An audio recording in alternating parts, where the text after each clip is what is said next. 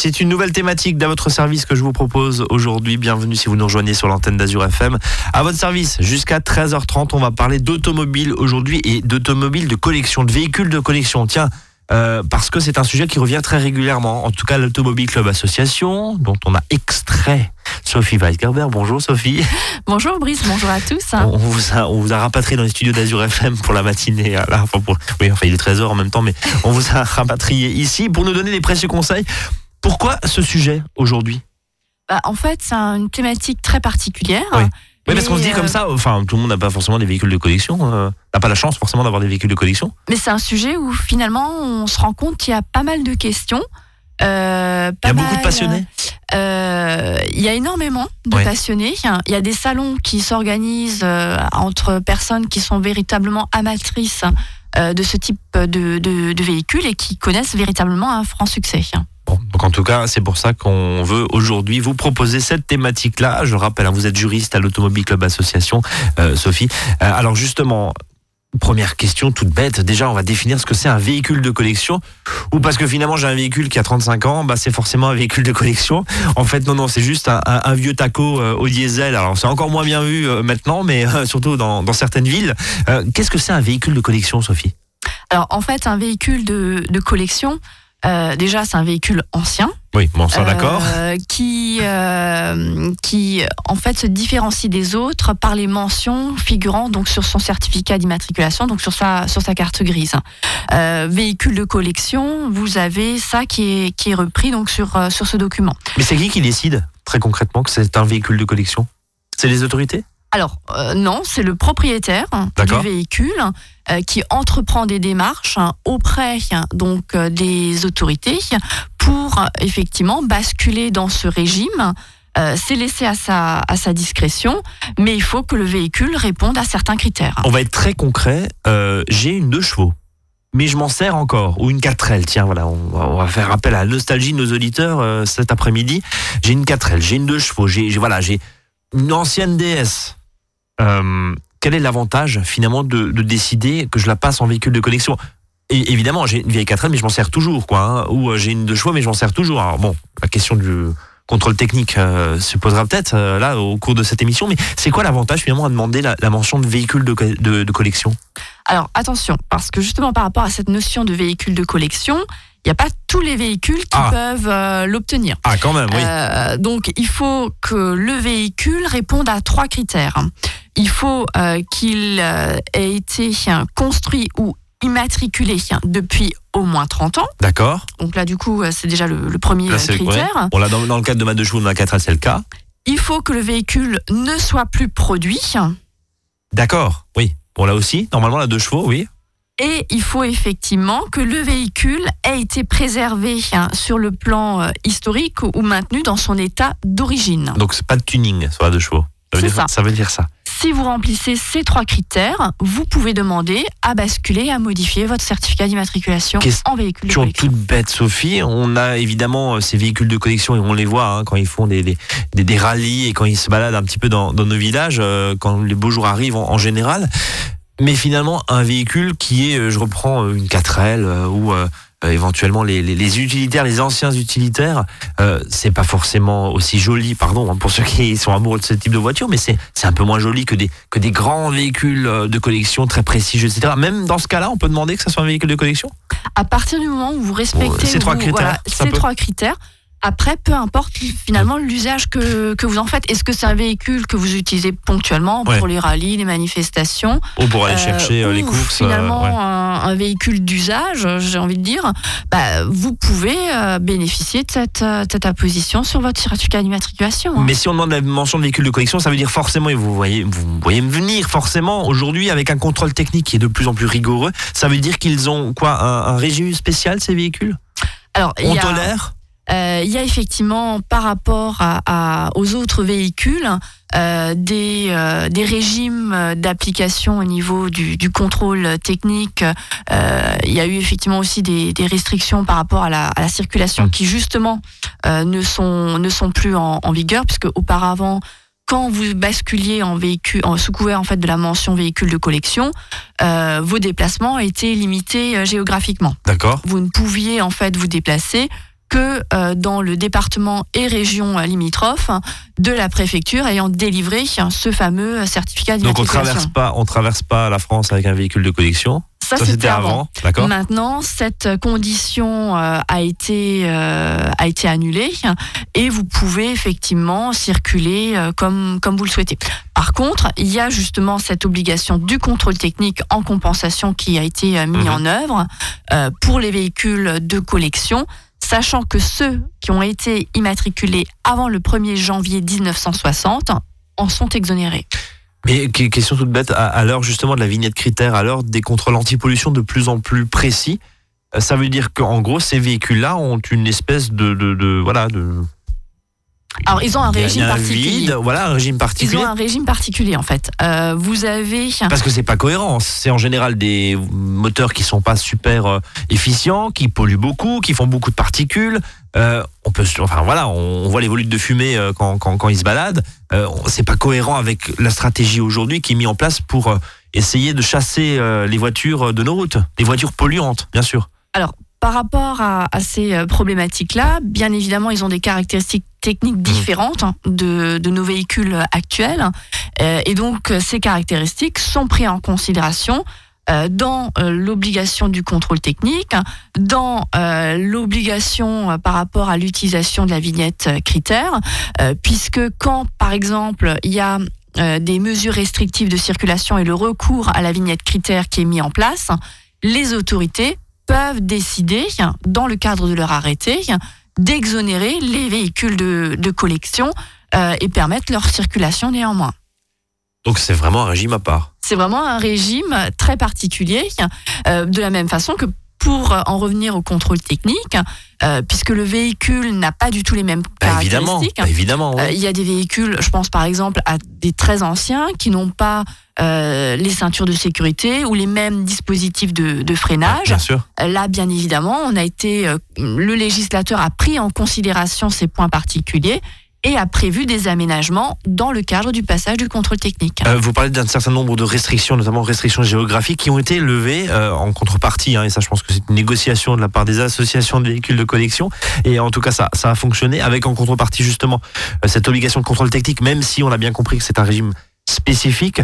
question, avant de marquer une, première pause, Sophie, si, si vous le voulez bien, est-ce que mon véhicule de collection a une restriction kilométrique, c'est-à-dire que est-ce que je peux l'utiliser tous les jours? À titre professionnel, par exemple, ou pour faire mes, deux, mes, mes trajets domicile-travail Alors, il n'y a pas euh, juridiquement, j'ai envie de dire, de restrictions particulières. D'accord. Euh, ça peut être ça peut véhicule, être mon véhicule principal. ça peut être votre véhicule principal. Vous pas bonjour la consommation, mais oui. Euh, vous pouvez. Après, c'est libre à, bien sûr, bien sûr. mais après, il n'y a pas de, de restriction à ce, à ce niveau-là.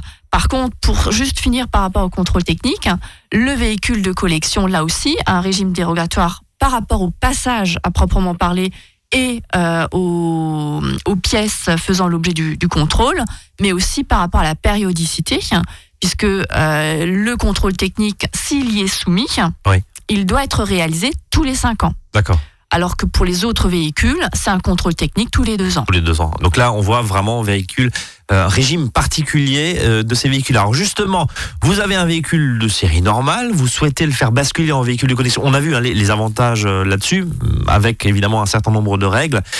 On en parle dans un instant. Si ce domaine justement vous intéresse, vous passionne, et eh ben tiens justement comment faire pour acheter un véhicule de collection avec les petits conseils aussi. Là aussi, c'est des questions qui reviennent régulièrement hein, auprès de l'Automobile Club Association. On en parle après une première pause musicale Azure FM 13h09. À votre service, le magazine pratique qui vous facilite le quotidien. 13h, 13h30 sur Azure FM.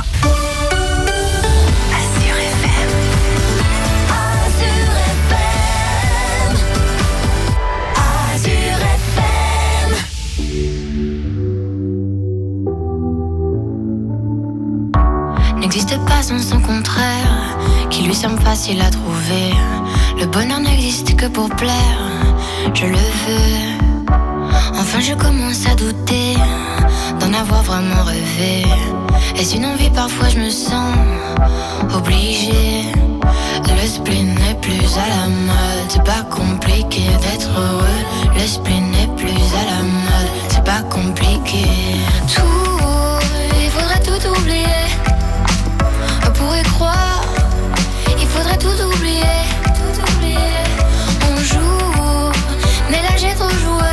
J'ai trop joué. Et ce bonheur, si je le veux, je l'aurai. N'existe pas sans son contraire. Une jeunesse pleine de sentiments. L'ennui est inconditionnel, je peux ressentir le malaise des gens qui dansent.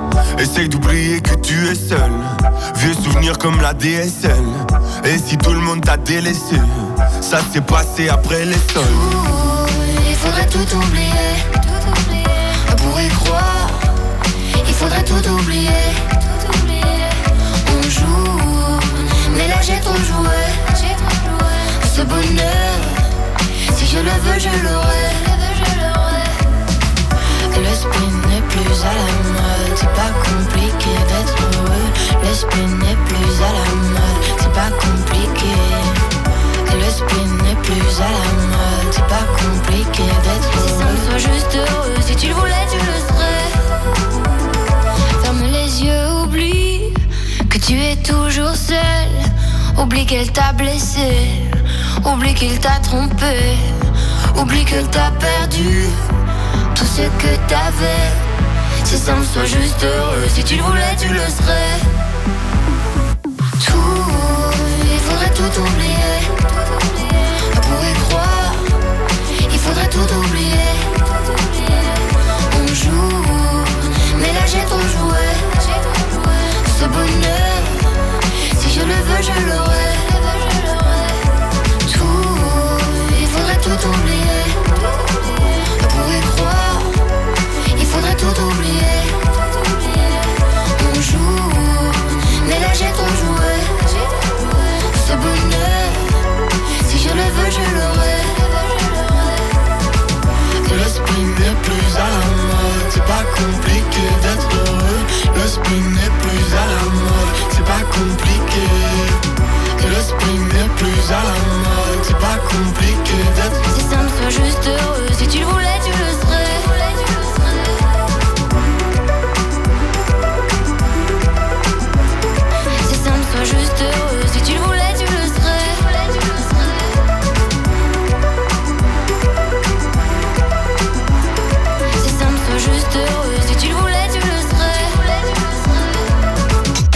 Votre service, 13h, 13h30 sur Azure FM, avec Brice et ses experts.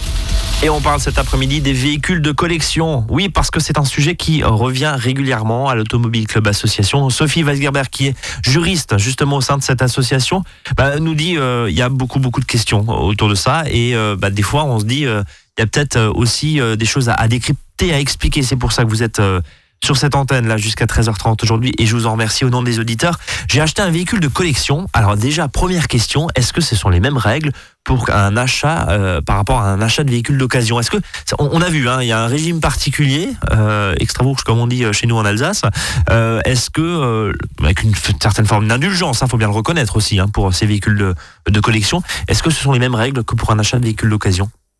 Alors oui, euh, alors autant ils ont des régimes particuliers euh, par rapport euh, à leurs caractéristiques techniques, autant par contre pour ce qui est des, des documents pour finaliser l'achat d'un véhicule, c'est comme tout véhicule d'occasion.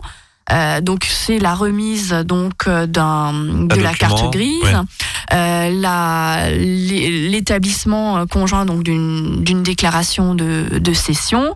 il faudra présenter également donc un justificatif d'identité, de domicile. la seule petite différence, j'ai envie de dire, c'est de pouvoir produire une attestation, ce qu'on appelle. Alors c'est un petit peu pour les les initiés. Les initiés. C'est une attestation de datation et de caractéristiques. En fait, c'est pour pouvoir vérifier que le véhicule répond bien à certaines normes. Et donc, c'est un document que vous pouvez obtenir euh, soit auprès du représentant de la marque de votre véhicule, soit auprès de la Fédération française des véhicules d'époque. Euh, Sophie, est-ce qu'il y a une garantie commerciale euh, lors de la vente je pense notamment à la garantie des vis cachés hein, qui euh, couvre pour les véhicules d'occasion, hein, je parle sur votre contrôle, mmh. donc de particulier à particulier ou même vis-à-vis d'un garage. Est-ce que là, il y a une certaine forme de garantie? Il y a d'autres garanties? Parce que quand on achète un véhicule qui a 40 ou 50 ans, on se dit, bon, bah voilà, on ne sait pas forcément où on met les pieds. Bah, on est comme dans n'importe quelle vente. Hein. Euh, si vous l'achetez auprès d'un professionnel, celui-ci euh, peut vous proposer une, une, éventuelle garantie contractuelle. À vous de faire attention par rapport à la durée, les éventuelles pièces qui sont, qui sont couvertes et les conditions euh, que vous devez respecter si éventuellement il devait y avoir un, souci et que vous souhaitiez euh, son application. Alors, vous nous dites, on a euh, aussi des questions sur finalement des véhicules de série normales et euh, des propriétaires qui souhaitent le basculer en véhicule de collection. On a vu les avantages. Après, encore une fois, faut, faut pas se leurrer. C'est des véhicules qui sont anciens, c'est des véhicules qui consomment en général beaucoup plus, qui tournent à l'essence. On est d'accord. Hein, et euh, bon, c'était pas forcément très économique. Mais pour ceux qui veulent se faire plaisir, justement, on a vu qu'il y a un régime spécial. Euh, il faut que le véhicule soit qui ait plus de 30 ans, qu'il ne soit plus produit et qui soit dans son état d'origine. Donc pas de tuning euh, sur la sur la vieille deux chevaux euh, de Tata Simone, que les choses soient claires. Euh, où est-ce que je m'adresse pour immatriculer mon, mon véhicule euh, en véhicule de collection et, et comment je fais justement pour obtenir cette mention?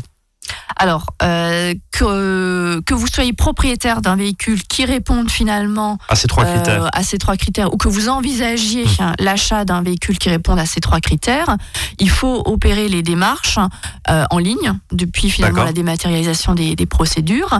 Il faut se rendre sur le site donc de l'Agence nationale des titres sécurisés et vous avez euh, un la- formulaire. voilà. ouais. vous avez la possibilité d'enregistrer hein, l'acquisition de la, de la vente ou la modification de votre certificat d'immatriculation, puisqu'il y a effectivement une- un onglet euh, qui permet les, les modifications et qui est propre aux véhicules de collection. Donc tout ça se passe en ligne. Au pire, hein, si on est membre de l'association de l'Automobile Club Association, bah, euh, les juristes dont vous faites partie, l'équipe de juristes est à votre disposition aussi pour vous aider dans, ces démarches. Euh, entretenir, réparer ou restaurer finalement un véhicule de collection, question toute bête et, et très, euh, et très directe. Est-ce que euh, je suis obligé de le faire réparer par un professionnel? Parce que c'est souvent des véhicules voilà, de connaisseurs, de bricoleurs. Est-ce qu'il y a des, des conditions particulières? Est-ce qu'un professionnel de la réparation automobile peut refuser de prendre en charge mon véhicule, par exemple? Euh, Est-ce que bah, comment trouver euh, les pièces nécessaires à la réparation du véhicule, etc. Et surtout, j'entends des pièces conformes, parce que derrière, il y a quand même une législation qui est là. Il ne s'agit pas de faire n'importe quoi et, et, et- et de faire euh, d'aider la débrouille, quoi, hein, non plus, au bout d'un moment. Alors il y a aussi de la réglementation à, à ce niveau-là, hein, comme, bien sûr. euh, comme oui, parce que tout- le, véhicule, hein. accessoirement, il va sur la route aussi. Donc, euh, Exactement. voilà. Exactement. Euh, alors, par rapport à la réparation, euh, c'est vrai que comme on est dans, dans un domaine où on est très pointu, hein, euh, avec des, pièces qui ne sont plus forcément euh, disponibles, l'idéal, c'est véritablement de s'adresser à des professionnels de, de ce type de, véhicule, hein, puisqu'il y a des, réseaux qui, qui existent en, en la matière. Euh, si vous avez euh, également des difficultés hein, par rapport à de l'approvisionnement, puisque c'est des pièces qui, ne sûr. sont plus produites, hein, euh, il ne faut pas hésiter à s'adresser également à la Fédération française des véhicules d'époque, hein, qui peut vous aiguiller, vous conseiller et vous recommander à certains professionnels. C'est vraiment un monde voilà où euh, il y a ses spécificités et euh, là encore une fois on est dans la passion. Euh, c'est pareil pour les motos, hein, j'imagine évidemment. Juste, on parlait de réparation il y a un instant. Est-ce que j'ai un recours si le professionnel ne répare pas correctement mon, véhicule Est-ce que c'est finalement l'obligation de résultat comme elle est imposée chez les garagistes, euh, j'allais dire normaux, hein, mais on, s'entend euh, sur des véhicules de série, euh, des véhicules hors véhicules de collection. Est-ce que j'ai la même garantie Est-ce que j'ai les mêmes garanties? Parce qu'encore une fois, comme vous le disiez, des fois c'est très compliqué parce que quand il faut remplacer une pièce, elle n'existe plus. Bah, là, vous avez finalement, à partir du moment où le professionnel s'engage à mettre en œuvre des travaux de réparation, les mêmes garanties D'accord, donc que, ça, ça change euh, pas. voilà, que par rapport à, à un véhicule euh, classique, j'ai envie de dire. Euh, S'il y a des mauvaises réparations, bah, vous pouvez rechercher la responsabilité de ce professionnel au titre de, de la méconnaissance de l'obligation de résultat. Donc la même chose euh, finalement que les véhicules de série qu'on utilise tous les jours. On va dire ça comme ça. Dernier point, dernier chapitre, c'est l'assurance du véhicule de collection parce que ça représente évidemment une grande valeur et sentimentale et financière dans certains cas, bien sûr. Est-ce que je suis obligé de l'assurer? Comment l'assurer? Bon, On en parle dans un instant. Euh, émission autour de ces véhicules de collection qui font rêver petits et grands. Restez avec nous, à tout de suite.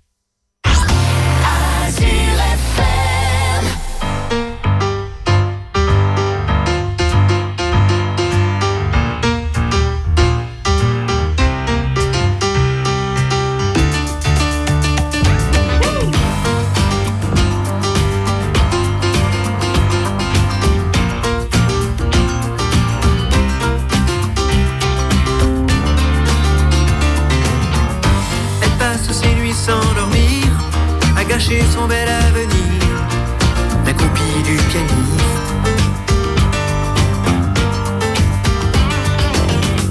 Dieu que cette fille a l'air triste, amoureuse d'un égoïste, la copie du pianiste. Elle fout toute sa vie en l'air, et toute sa vie c'est pas grand chose. Qu'est-ce qu'elle aurait bien pu faire, à part rêver seule dans son entre ses draps roses. Elle passe sa vie à l'attendre, pour un mot, pour un geste tendre, la copie du pianiste.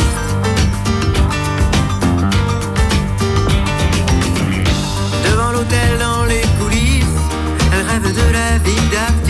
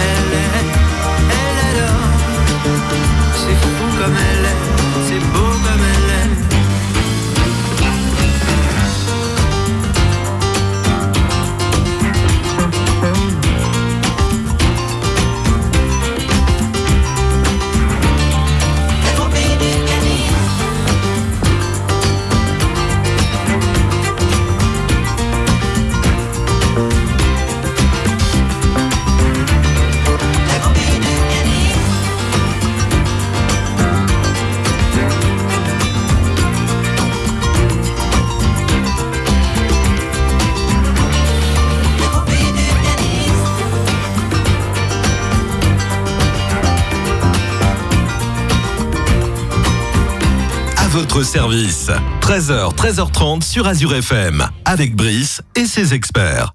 Oui, Sophie me disait pendant la pause, euh, justement la pause musicale, tous les salons aujourd'hui de véhicules de collection, ça cartonne, ça marche vraiment très bien. Il y a, de plus en plus d'intérêt aussi, Euh, peut-être parce qu'on revient à une certaine idée de la mécanique aussi et que pour les passionnés, bah, c'est beaucoup plus euh, excitant de mettre les mains dans le cambouis que d'avoir un capot de voiture qui s'ouvre avec une clé USB qu'il faut mettre dedans pour voir la panne. On va dire ça comme ça. C'est aussi ça qui explique finalement cette passion et ce retour peut-être aux sources de ce véhicule de collection tout mécanique. c'est difficile d'avoir les, les motivations raisons, de, ouais. de chacun, Ah, mais, mais c'est vrai que ça, ouais. ça, ça connaît un véritable regain euh, d'intérêt. Vous ne Euh, pouvez plus bricoler sur un véhicule récent, là, c'est fini. Enfin, C'est bourré d'électronique. Voilà, même, même certains garages n'ont pas l'agrément pour pouvoir se, se connecter à votre véhicule et voir, et voir la panne. Bon, pour le meilleur et pour le pire. Bon, c'est pas le sujet. Euh, J'utilise peu mon véhicule de collection, justement, Sophie. Est-ce que je suis obligé de l'assurer? À partir du moment où il va sur la route Oui, non? C'est logique. Bah, là, on en revient à la règle applicable à, À à tout tout, monde, véhicule euh, terrestre à moteur. hein. Euh, à partir du, du moment où euh, il y a un usage, qu'il soit effectivement euh, ponctuel ou, ou habituel, il y a une obligation d'assurance.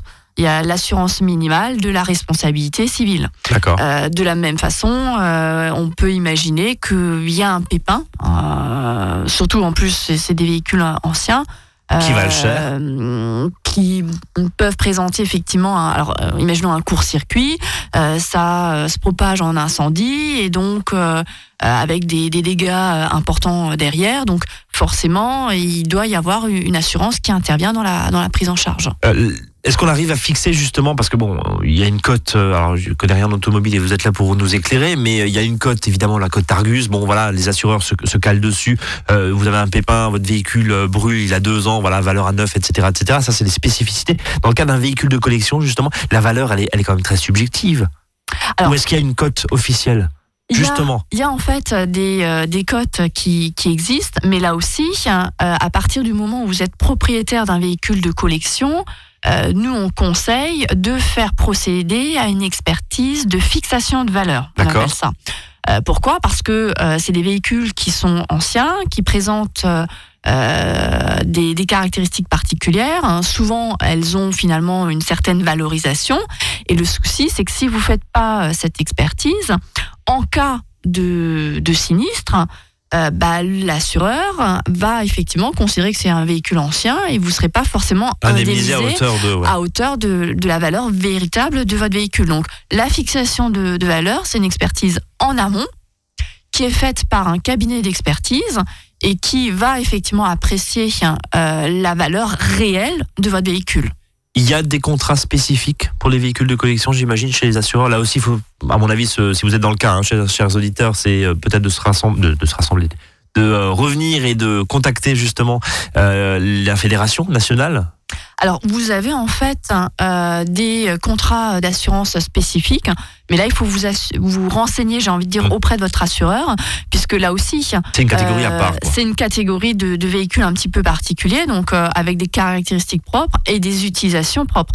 Alors, souvent, c'est des véhicules qu'on n'utilise pas forcément tous les jours. avec des déplacements limités, donc un risque, j'ai envie de dire, de, de sinistre moins important.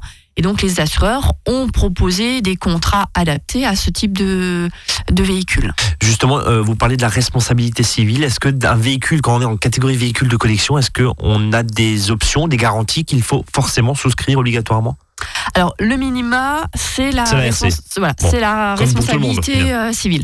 Après, à vous d'étoffer euh, selon l'usage que vous en Oui, faites. selon la valeur aussi du Euh, véhicule. selon quoi. la valeur du, véhicule, est-ce que vous l'utilisez tous les jours? Est-ce que c'est pour des déplacements privés? Euh, Est-ce que il y a une, une valorisation particulière? Ne pas hésiter à joindre à votre assureur cette expertise de fixation de valeur. Donc, il fera foi justement Voilà. pour la base et, la- C'est ça. et le calcul du contrat d'assurance Voilà. et de sa prime. Bah, Ouais. bah oui, puisque forcément, plus la valeur Ouais, du logique, véhicule oui, est, importante, plus ça va avoir un impact au niveau de, du tarif. Euh, vous, vous parliez que le législateur, euh, justement, ne n'impose pas, enfin n'impose plus une limitation, hein, justement, en- les kilomètres, hein, les départements limitrophes, comme c'était le cas euh, à l'époque, il y a quelques années. Est-ce que justement, son assureur peut limiter l'usage du véhicule? Ça peut être le cas. C'est pour ça qu'il faut Et ben véritablement. voilà, vous sortez pas d'Alsace, par exemple, vous sortez pas Alors, de département. Il peut y avoir dans Ouais. le cadre du, du contrat euh, Ça, c'est légal. euh, des, euh, des clauses qui limitent effectivement les, les prises en charge de sinistres à certains déplacements. Mais ça, c'est le cas pour les véhicules de collection, comme ça va être le cas pour d'autres véhicules. Hum. Euh, votre véhicule personnel qui n'est pas forcément sous couvert d'un véhicule de collection peut aussi être assujetti et conditionné à, à certains, à certains déplacements. C'est le hein. contrat qui dit, comme dirait l'ami Jean-Jacques Bott de l'UFC, que choisir. Voilà, il s'agit de, de vérifier et de convenir tout ça avec son assureur. Euh, dernière question, euh, très concrète. J'ai un véhicule de collection qui a malheureusement euh, subi un accident. Il est déclaré épave. Est-ce que je peux le conserver? Est-ce que je peux le réparer? Et est-ce que parce qu'on est d'accord que dans la vraie vie, pardon, hein, mais dans la vie normale, si je puis dire, des véhicules normaux de série actuelle, votre véhicule est déclaré épave, on n'y touche plus. Enfin, ça part, ça part au compost, quoi. Enfin, on s'est compris. Est-ce que le véhicule de collection a un régime particulier? Parce qu'il y aurait éventuellement, voilà, une certaine, euh, un lien affectif, encore une fois, euh, une valeur sentimentale. Euh, Voilà, véhicule, je sors le dimanche, je fais une, voilà, je me plante et Bah, en fait, c'est comme pour n'importe quel véhicule. Donc, il y a une estimation qui est faite par, par expertise. Si le montant des travaux de réparation est plus important que la valeur du, du véhicule, et c'est ce qui arrive euh, malheureusement pour, pour les véhicules de collection euh, dans, dans pas mal de, de situations, euh, ben, on rentre dans le processus donc du véhicule économiquement irréparable. Mhm. Par contre, dans ce cadre-là, l'assureur va vous faire une proposition d'indemnisation sur la base des montants d'expertise, mais vous avez toujours la possibilité, alors soit de céder le véhicule à votre assureur, soit de le conserver et de faire procéder aux travaux de réparation. Donc on peut, Vous Oui. pouvez le garder. dans le cadre d'un Par contre, il faudra euh, réaliser les travaux de réparation euh, et euh, le cas échéant confirmer et mettre en œuvre une expertise pour confirmer la réalité des travaux de, de remise en état. Oui, et puis après, ça, quoi, rou- roulabilité, c'est ça? Je sais pas comment on dit, le fait de pouvoir rouler euh, à nouveau sur, sur la route. Après, il va falloir effectivement joindre cette expertise pour lever euh, le, le gel de transfert euh, au niveau des, des services administratifs. Parce qu'encore une fois, si c'est déclaré pas, ça n'a plus rien à faire sur la route. hein. On, on est d'accord, il y a une- toute une série de procédures après pour revalider. procédure pour revalider les éléments, euh, quoi. Bon, euh, convaincu par les véhicules de collection, Sophie?